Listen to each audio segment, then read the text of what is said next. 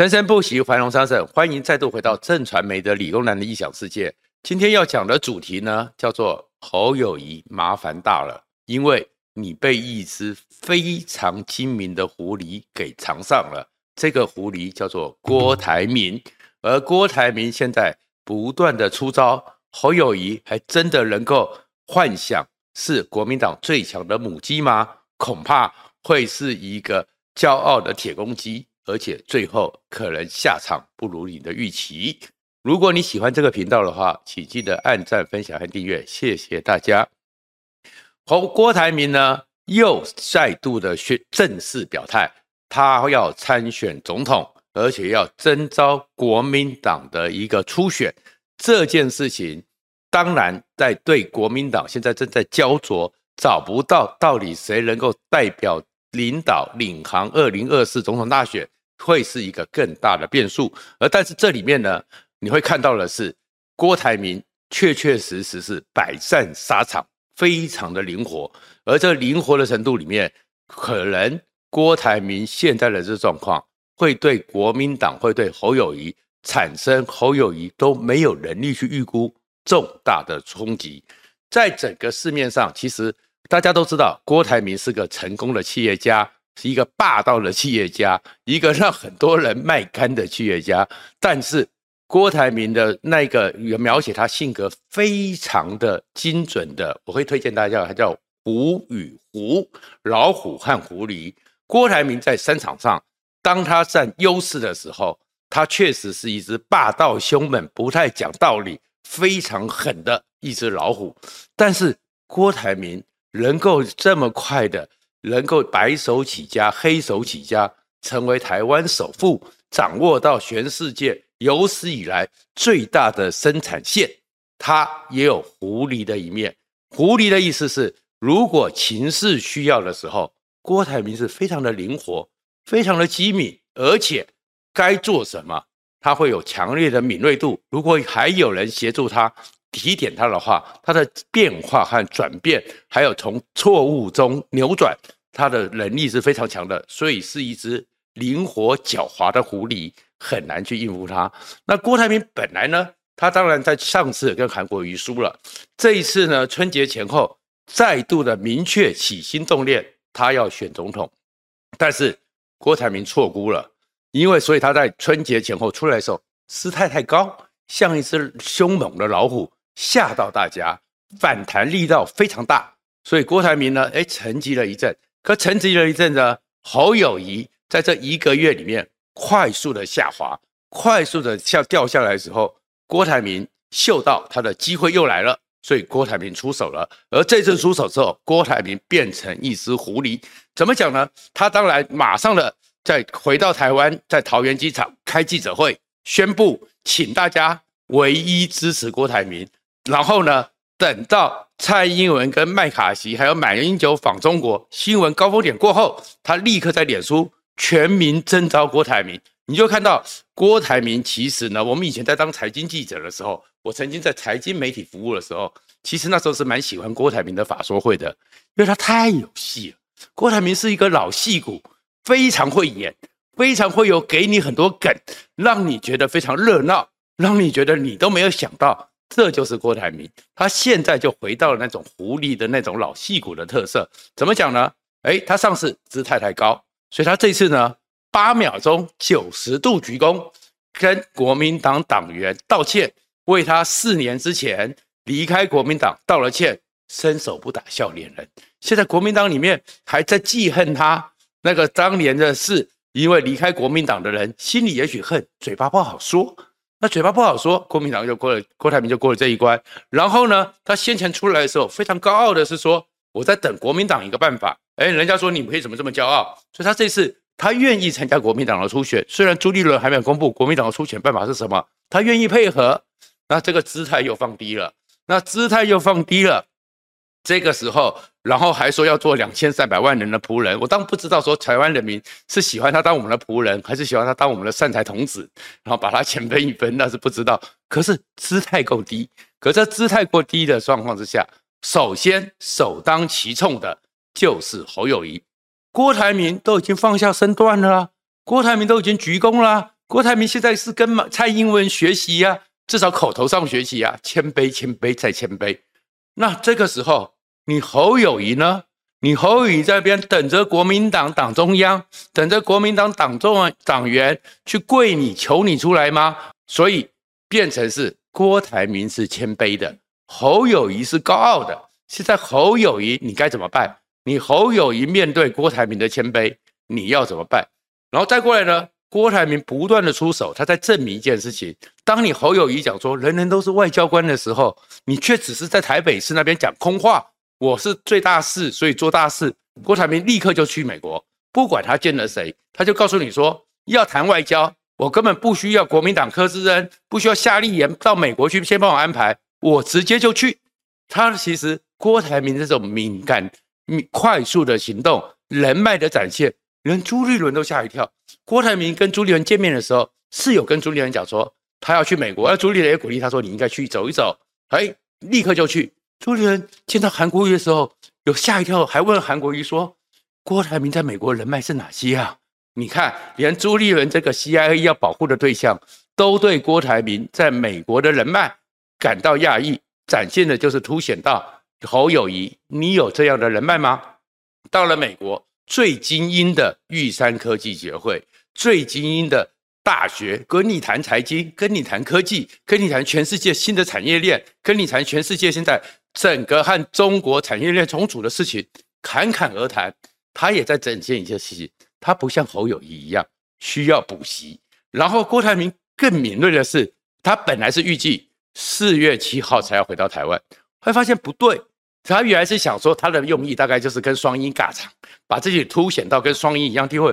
后来发现说。你怎么可能？你的新闻、你的声量是可以超越蔡英文跟麦卡锡见面这样一个国柱关注？所以临时就做了一个决断，提前回来，提前回来。那时候蔡英文还没有见到麦卡锡，然后呢，蔡英文还在从贝里斯飞到美国的途中，新闻就是郭台铭独占，所以他当时当天的声量全台湾第一名，然后演出了这场戏，然后他抢到了声量，抓准时机。所以他又比侯友谊又更精准，然后这个时候你会看到郭台铭又要选总统了。以郭台铭台湾这么对他的熟悉，然后呢，两家网络媒体立刻做了一个民网络民调，然后这网络民调里面呢，有一家七十二的人认为国民党应该要征召郭台铭，只有百分之二十认为应该征召侯友谊；另外一家六十四的人认为应该征召郭台铭，只有百分之十四的人认为应该征召侯友谊。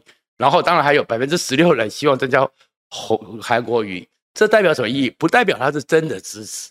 可是大家就看到了，生活苦闷啊，新闻无聊啊，郭台铭有戏嘛，所以大家希望郭台铭能够跟侯友宜这场戏好好演下去，至少让我们呢回家之后，以前的周星驰的电影也看得很累了，大家怀念起每天有新梗，每天有新戏，所以郭台铭在这种情况之下。是他的声势会上涨，他的民调会上涨。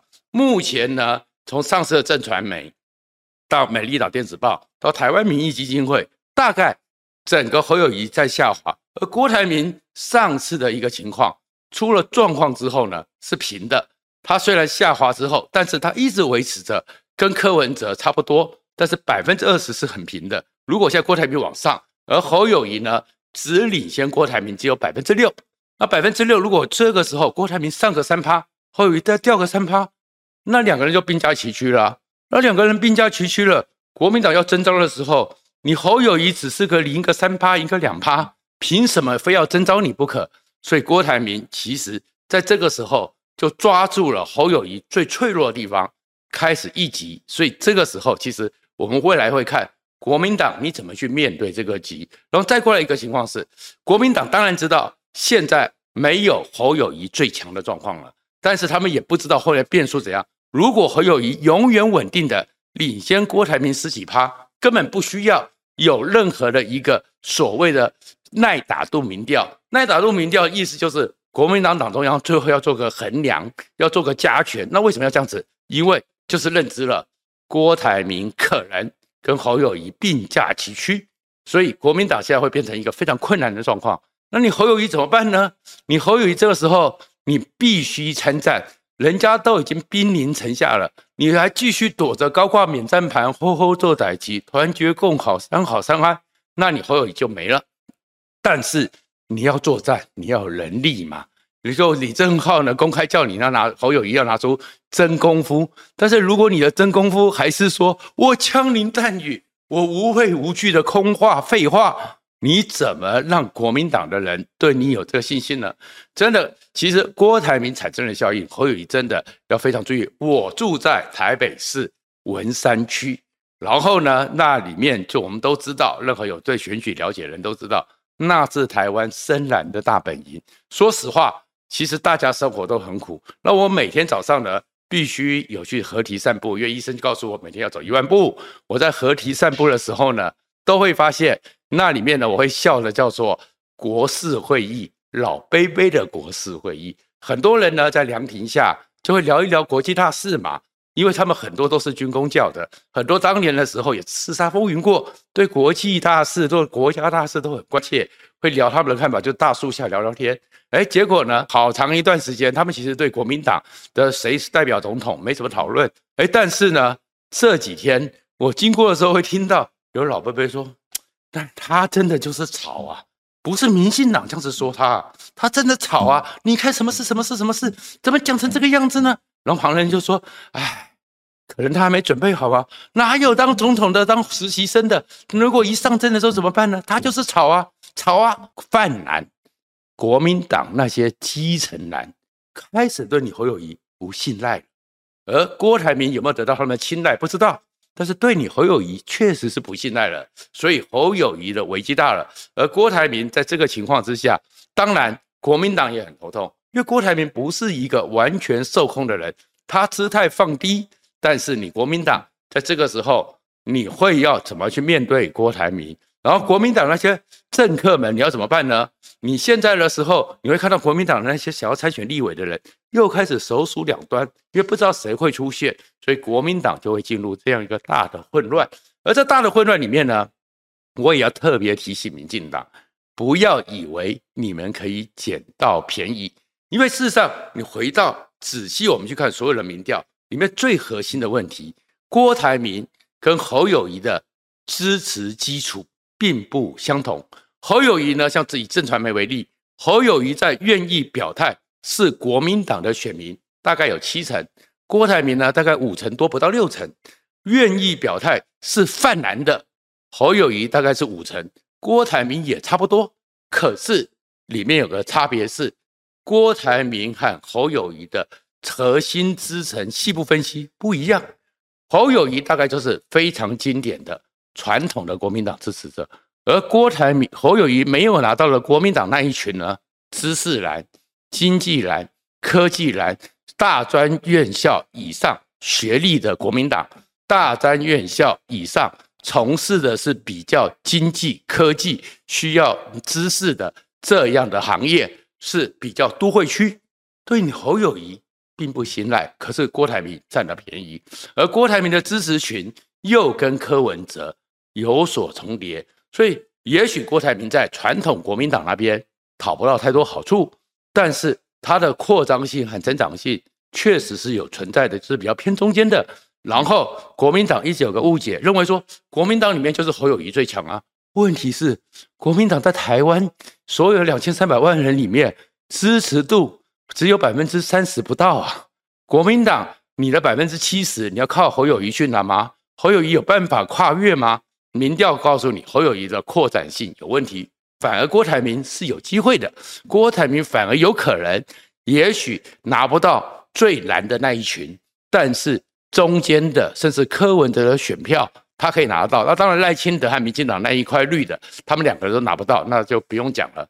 但是他可能有机会在国民党现在的盘里面加以扩张。所以这场局，郭台铭是不是当他？放掉了我以前讲的十大错误，太高傲、太急切，开始变成一只灵活的狐狸的时候，也许最后郭台铭可能会代表国民党出现。而这个时候呢，民进党有些人就在偷笑了：郭台铭好打啊，郭台铭有太多的问题啊，郭台铭可以到时候好好攻击啊。可是民进党如果这样想，民进党就有麻烦了。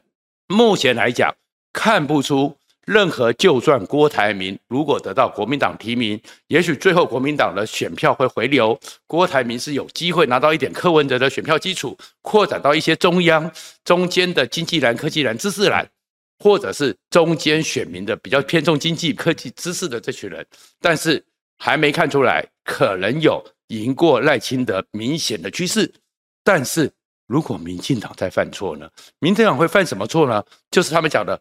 郭台铭好打，他们会讲到郭台铭啊，可能在感情上面啊，郭台铭在中国事业的投资啊，郭台铭在中国的一些政商啊，好像他们都觉得到时候一定可以打。问题在于是，任何一个选举，你要打负面选举，它是一种手法，但是你负面选举要有所本。如果你没所本，台湾已经经历了太久的负面选举，你的支持群会很开，但是中间选民觉得。你在搞什么？又在搞负面，会反感。去年一一二六，民进党大败，就是被反感了。然后，如果这个时候，因为郭台铭，如果真的像民进党预期的有这么多的问题，那就拿出证据嘛。那你没有证据，你又跟以前的状况一样，透过侧翼去放话，透过侧翼去放风向，那到时候失控怎么办？高虹安就是被侧翼失控，然后造成了反社会反感。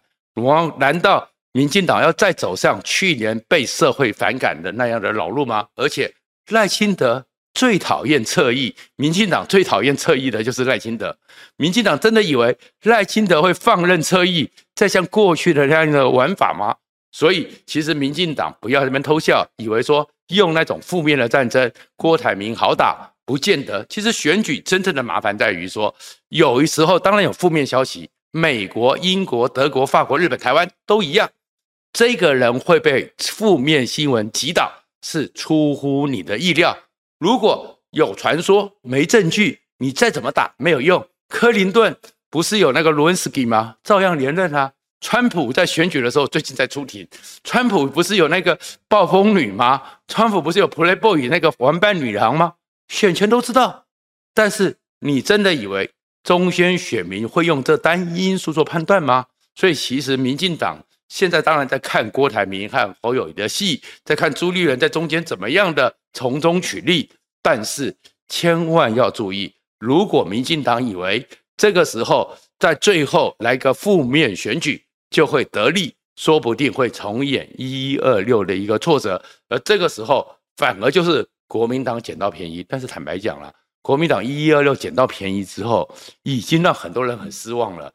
失望到了是，就是费鸿泰和徐小新大战，一个以为自己会胜利的人，做人做事该有的准则不断的逾越，这个时候都会引起反感。所以现在这场从四月开始，总统大选、立委选举会越来越热，但是两党之间不要只是在你们的同温层里面。抢基本盘，其实台湾三成国民党，三成民进党，而民众党其实是还不扎实的，四成左右的人用很多多元的眼睛正在检视所有政客的表现。不要以为你们都比台湾人民聪明，人民永远比政客聪明很多。希望所有政治人物都能够认清这一点。谢谢大家。